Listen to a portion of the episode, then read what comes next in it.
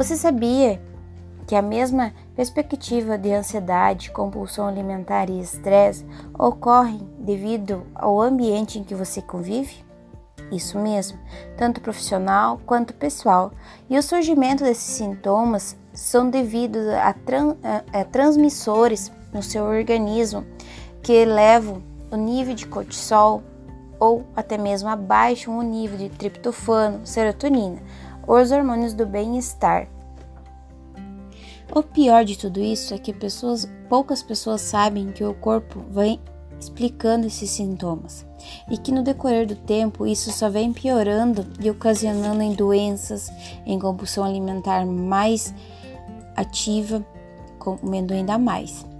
E isso você pode resolver sim de uma forma que você pode nem imaginar. Os carboidratos provenientes dos cereais é uma ótima opção para você cuidar. Os integrais, então, de forma simples, e das frutas mais adocicadas também podem combater indesejáveis ansiedade e compulsão alimentar.